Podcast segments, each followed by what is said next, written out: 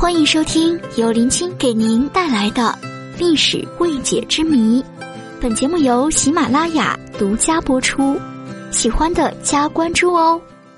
风雨晚唐，唐昭宗是个悲剧皇帝。身为门生天子，他曾以雷霆手段铲除宦官势力，但最终还是死于乱刀之下。和晚唐几任皇帝一样，唐昭宗的继位也离不开宦官势力的助推。光启四年三月，正是熹宗弥留之际。由于其子尚幼，朝中执掌权柄的宦官集团开始在义宗诸子中寻找人选。彼时，当年权倾朝野的大宦官田令孜，由于引起众怒，被迫让位给宦官杨复恭，自认为西川监军使，到成都投靠其兄陈敬轩，后被其义子王建所杀。而杨复恭这位宦官新贵，与田令孜相比，有过之而无不及。为了更牢固地掌控权力，他选择了在熹宗逃亡四川时随侍左右的唐懿宗第七子李杰，因为在他看来，李杰与他相处融洽，更利于他独揽朝纲。文德元年三月六日，寿王李杰被立为皇太帝，替代已经口不能言的熹宗监军国事。群臣见他体貌明翠，饶有英气，亦皆思敬得人。八日，熹宗崩，遗诏命这位皇太帝嗣位。即位于骤减，更名为业，是为昭宗。让杨复恭没有想到的是，被他亲手推上皇位的唐昭宗，并不是荒唐的唐僖宗。即位后的第一件事，就是要铲除宦官势力。《旧唐书·昭宗本纪》载：帝公书好文，尤重儒术，神气雄峻，有会羌之遗风，以先朝威武不振，国命轻危，而尊礼大臣，详言道术，意在徽章就业，号令天下。即位之时，中外称之。对于这位自即位之时就胸怀重振朝纲之梦、中外称之的新君，杨复恭深感自己所面临的危机。他不甘大权旁落，而是广收义子，培植党羽，将他们安插于军政要职。时人称他们为外宅郎君。而义子们的活动范围并不仅仅在长安。为了加强与藩镇的联系，杨复恭又遣六百余义子担任各藩镇的监军使，以强化自己在朝中的话语权。与此同时，他还公然和赵宗叫板，先是将赵宗的舅舅王襄流放岭南，继而又派人凿沉其客船，令其葬身鱼腹。而他这样做的目的无他，就是要震慑一下当今天子。我既然可以拥你为帝，就同样可以废掉你，另立一个更听话的皇帝。暗中积蓄力量的赵宗只能选择隐忍。对安史之乱后宦官势力的甚嚣尘上，他们必须稳扎稳打，逐渐分化这个祸国乱政的阵营。很快，这个年轻的皇帝就开始布局了。一方面，他对朝中贤臣施以礼遇，赢得他们的支持；另一方面，他开始对在杨复恭的众多义子中发现可以倒戈的力量。他将杨复恭的得力干将杨守立提拔为相当于宰相的同平章事，并赐其姓李，更名为李顺杰。而攀上皇帝这个高枝的李顺杰，对赵宗这番苦心自然心领神会。他不仅快速与义父实现了切割，而且通过加强与禁军的控制。协助赵宗进一步削弱杨复恭的势力，更让杨复恭感到危机的是，他所精心布局的地方势力也在发生变化，尤其是新崛起的藩镇势力朱温，更是站在赵宗的一方。当赵宗终于对杨复恭发动攻击，将其贬为凤翔监军，这位权倾一时的宦官向年轻的皇帝提出了一个请求，那就是请求留在长安治世归家。赵宗没有想太多，同意了。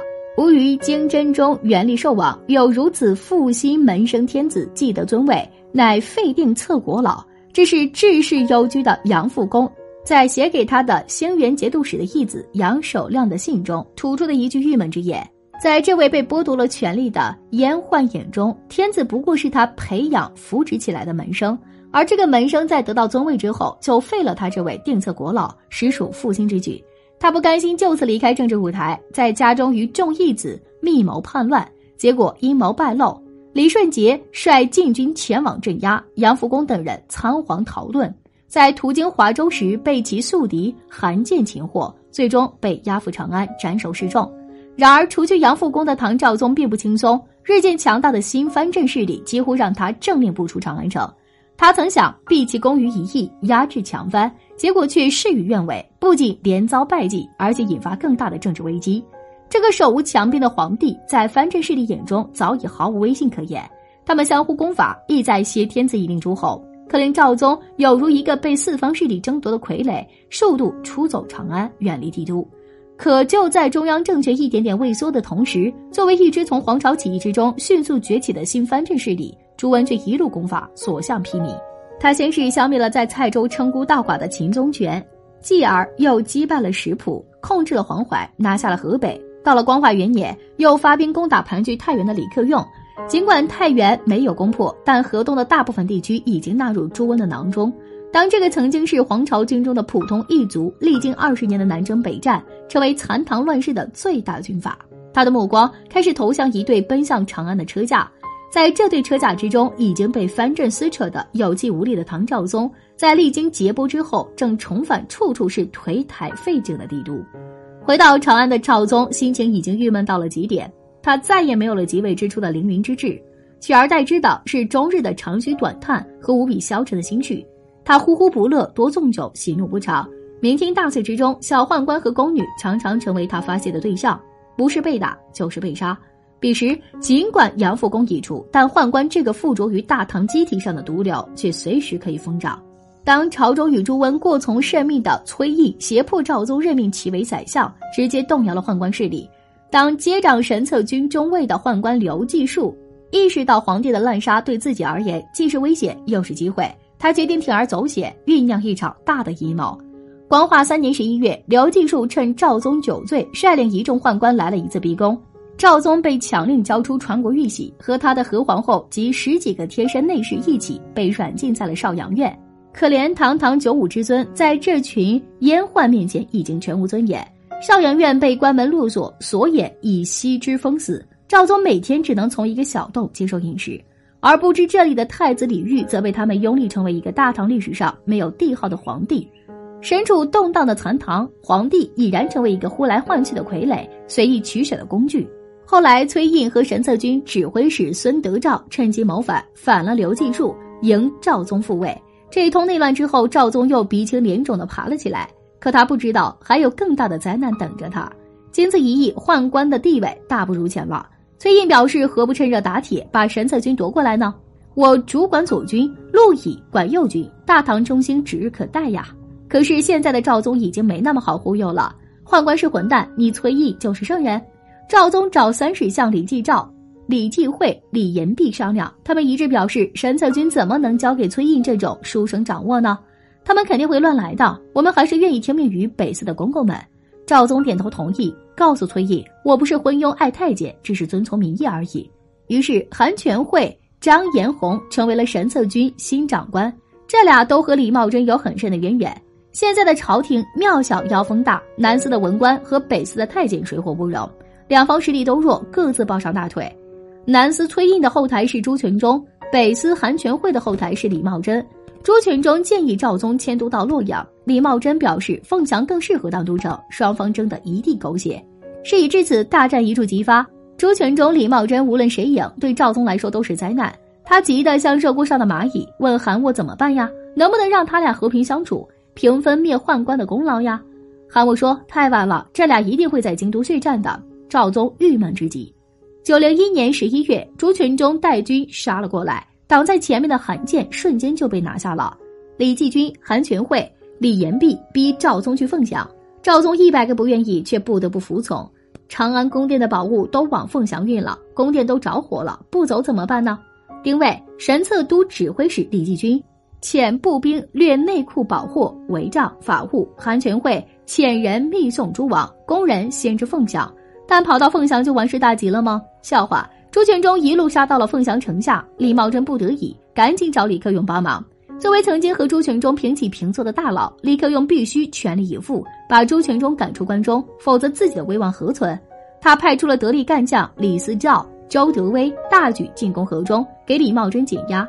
李克用出手了，朱全忠自然不敢怠慢，先撂下李茂贞，亲自赶到河中督战。这一仗打得李思照、周德威惨败。朱全忠趁胜一路杀到晋阳，吓得李克用差点要跑路。被这样一顿暴贬，李克用再也无力插手关中了。李茂贞找外援计划落空。不但如此，西边的王建还跑来趁火打劫，抢了他山南西道的地盘。但李茂贞毕竟不是吃素的，进攻不足，防守还是有余的。朱全忠大骂李茂贞是劫天子贼，李茂贞反骂他是夺天子贼。九零二年十一月，朱全忠依然没攻克凤翔，但李茂贞也很快弹尽粮绝，城中开始吃人了。有人冻倒在地上，还没死透，肉就被人割了。市场上开始公开卖人肉，比狗肉便宜得多。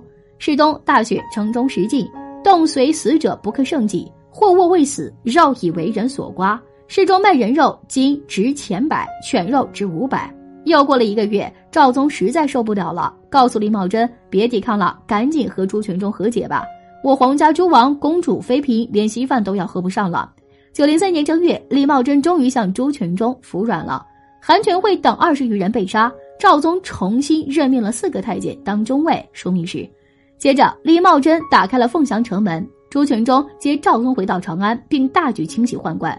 至此，神策军消失在了历史舞台上。被杀的很多宦官和赵宗关系不错，赵宗却一点办法也没有，只能亲自写文章祭奠他们。现在唐昭宗正式成为傀儡皇帝，但不幸的是，他不是汉献帝，朱全忠也不是曹操，太监的神策军没了，新的禁军自然都是朱全忠的人。九零四年正月，朱全忠杀了崔胤，逼赵宗迁都洛阳，跟着被逼迁的长安市民纷纷大骂崔胤，都是这个烂人，招朱温进京，自己作死就算了，还连累我们。车驾路过华州，老百姓高呼万岁。赵宗哭着回答：“别叫我万岁了，我不再是你们的主子了。”还对手下说：“这场说走就走的旅行，不知道下一站在哪里。”到了陕中，赵宗仍然没有放弃。汉献帝还写过一代诏呢，我也来个全诏。朱全忠一看这小子还不老实，又是一通屠杀。他的二百余个少年侍从在一夜之间全部被朱温勒死，而代之以相同数量的侍从，起初赵宗还没有察觉。过了很久，才惊觉自己的周围已全是朱温的耳目，无奈之下，只能借酒浇愁。逼赵宗迁都洛阳后，朱全忠也陷入当年董卓的困境，四周的藩镇纷纷做檄文，要求严惩大奸贼朱温。另外，赵宗除了小动作多，还谈起了朱全忠的恶行，就气得咬中指，直到流血。你这是要写几份一代诏呀？唐昭宗最终死于朱温之手。作为当时晚唐最大的军阀，朱温是被朝臣们请来出言平乱的。可没想到，朱温在平了燕宦集团之后，却和当年东汉末年的董卓一样，成了皇帝最大的梦魇。就在长安被朱温变成一片火海的同时，赵宗也被这位乱世军阀如同猎物一样挟持到了洛阳。而在随朱温来到洛阳之后，赵宗的境遇可想而知：“只解披牛，兼批树，不能诛恶与诛凶。”这两句收录在《全唐诗》的残句，据说是赵宗在洛阳宫中向着头顶的雷霆发出的一声苍凉的质问。当手无寸铁、周围布满耳目的赵宗已经无力回天，他只能祈求上苍的惊雷劈死朱温这个窃国大盗。然而，这注定只能是一个荒诞的玩笑。而早已耐不住性子的朱温，最后还是向可怜的赵宗劈去了致命的一刀。